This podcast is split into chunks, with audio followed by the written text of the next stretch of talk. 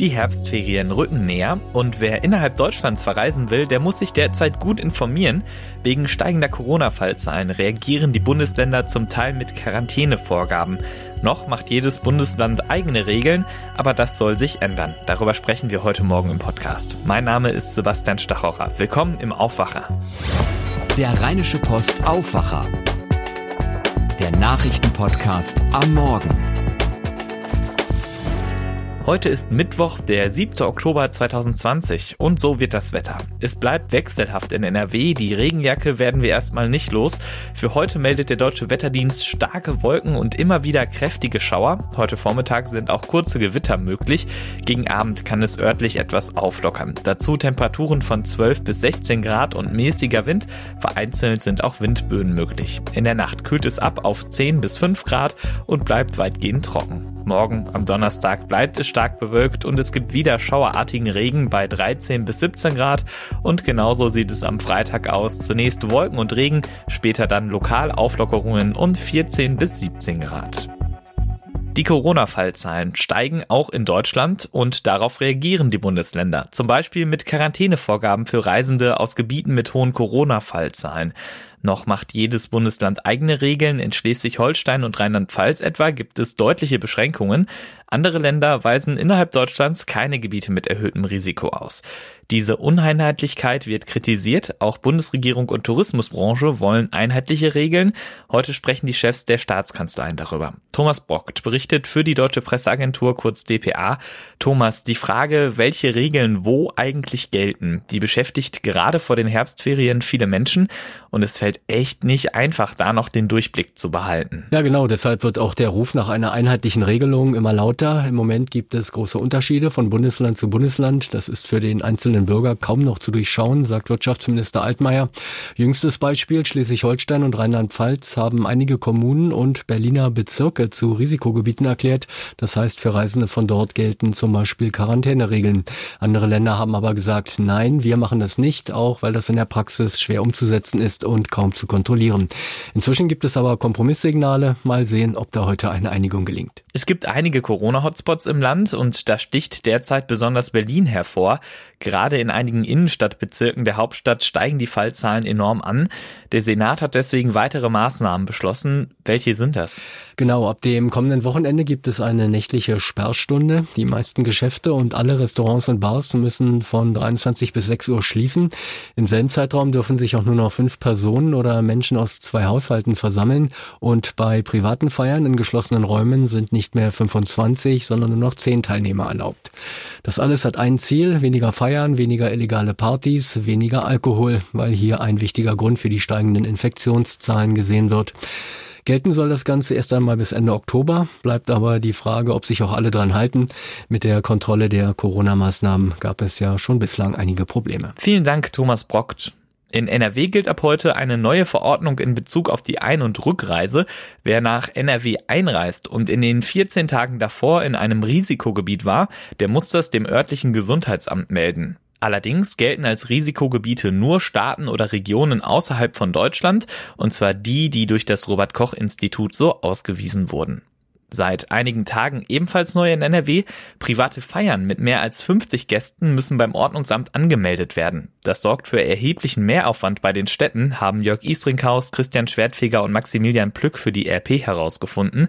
Allein in Köln sind bislang 235 Partys angemeldet worden. In Remscheid waren es 223. In Düsseldorf gibt es eine eigene Hotline für Fragen rund um die Anzeigepflicht. Generell gilt, betroffen sind in der Regel nur Feiern außerhalb des privaten Bereichs, also etwa in Gaststätten. Solche Feiern müssen mindestens drei Werktage vorher beim Ordnungsamt angemeldet werden. Die Städte halten das für sinnvoll, betonen aber den Mehraufwand für die Mitarbeiterinnen und Mitarbeiter. NRW-Gesundheitsminister Karl-Josef Laumann aus der CDU hingegen verweist darauf, dass Anmeldungen keine Genehmigungen seien und es lediglich darum ginge, einen Überblick darüber zu bekommen, welche Veranstaltungen überhaupt stattfinden. Das erleichtere die Nachverfolgung und entlaste damit Ordnungs- und Gesundheitsämter.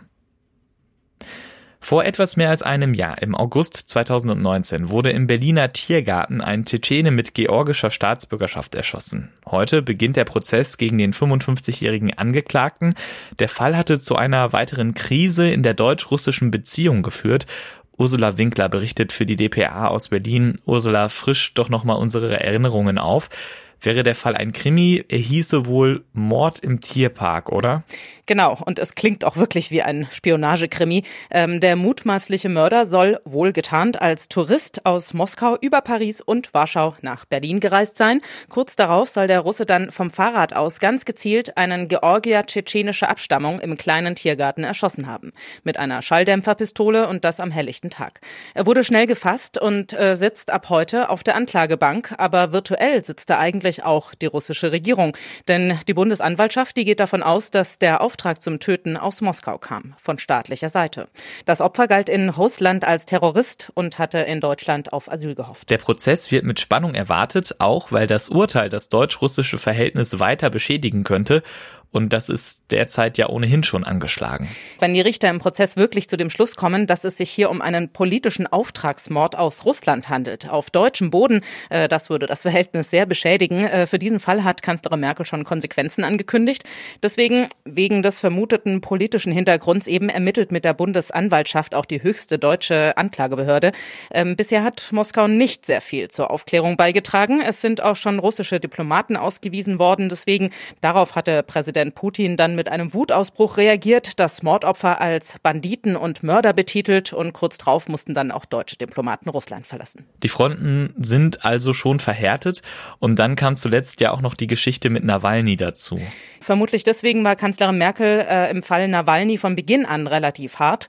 Ähm, auch was die Vergiftung des Oppositionspolitikers angeht, verlangt die Bundesregierung ja Aufklärung von Moskau und es wird mit Sanktionen gedroht. Und es hat sich noch mehr angestaut. Vor fünf Jahren gab es den bisher größten Cyberangriff auf dem Bundestag, von dem sogar Merkels Büro betroffen war. Die Karlsruher Ermittler haben einen Haftbefehl gegen einen russischen Hacker erwirkt. Auch hier wird mit Konsequenzen gedroht und die Staaten werfen sich gegenseitig vor, nicht zu kooperieren. Vielen Dank für den Überblick, Ursula Winkler. Und das wird heute außerdem wichtig. Der NRW-Landtag diskutiert heute Vormittag über den Haushalt für das Jahr 2021. Die Landesregierung will keine neuen Schulden machen, jedenfalls im Normalhaushalt. Allerdings seit diesem Jahr dürfen die Bundesländer auch grundsätzlich gar keine neuen Schulden mehr machen. Die sogenannte Schuldenbremse gilt. Davon ausgenommen ist aber das 25 Milliarden Euro Corona-Hilfspaket. Dafür hat das Land eine Sonderregelung genutzt. 5 Milliarden Euro dieses Pakets sollen Defizite im Haushalt ausgleichen, die durch Corona-bedingte Steuerausfälle entstanden sind. Die SPD-Opposition hatte CDU-Finanzminister Lutz Lienkemper deshalb vorgeworfen, er simuliere lediglich einen schuldenfreien Haushalt. Um die Größenordnung einschätzen zu können, der Haushaltsentwurf für 2021 umfasst 82 Milliarden Euro, also etwas mehr als dreimal so viel wie das Corona-Hilfspaket. Die Gewerkschaft Verdi organisiert weiter Warnstreiks im öffentlichen Nahverkehr. Jeden Tag wird in anderen Bundesländern gestreikt. Heute sind 6000 Beschäftigte in Bremen und Niedersachsen zum Warnstreik aufgerufen. Verdi will damit einen besseren Tarifvertrag für die insgesamt 87.000 Mitarbeiterinnen und Mitarbeiter in 130 ÖPNV-Unternehmen durchsetzen.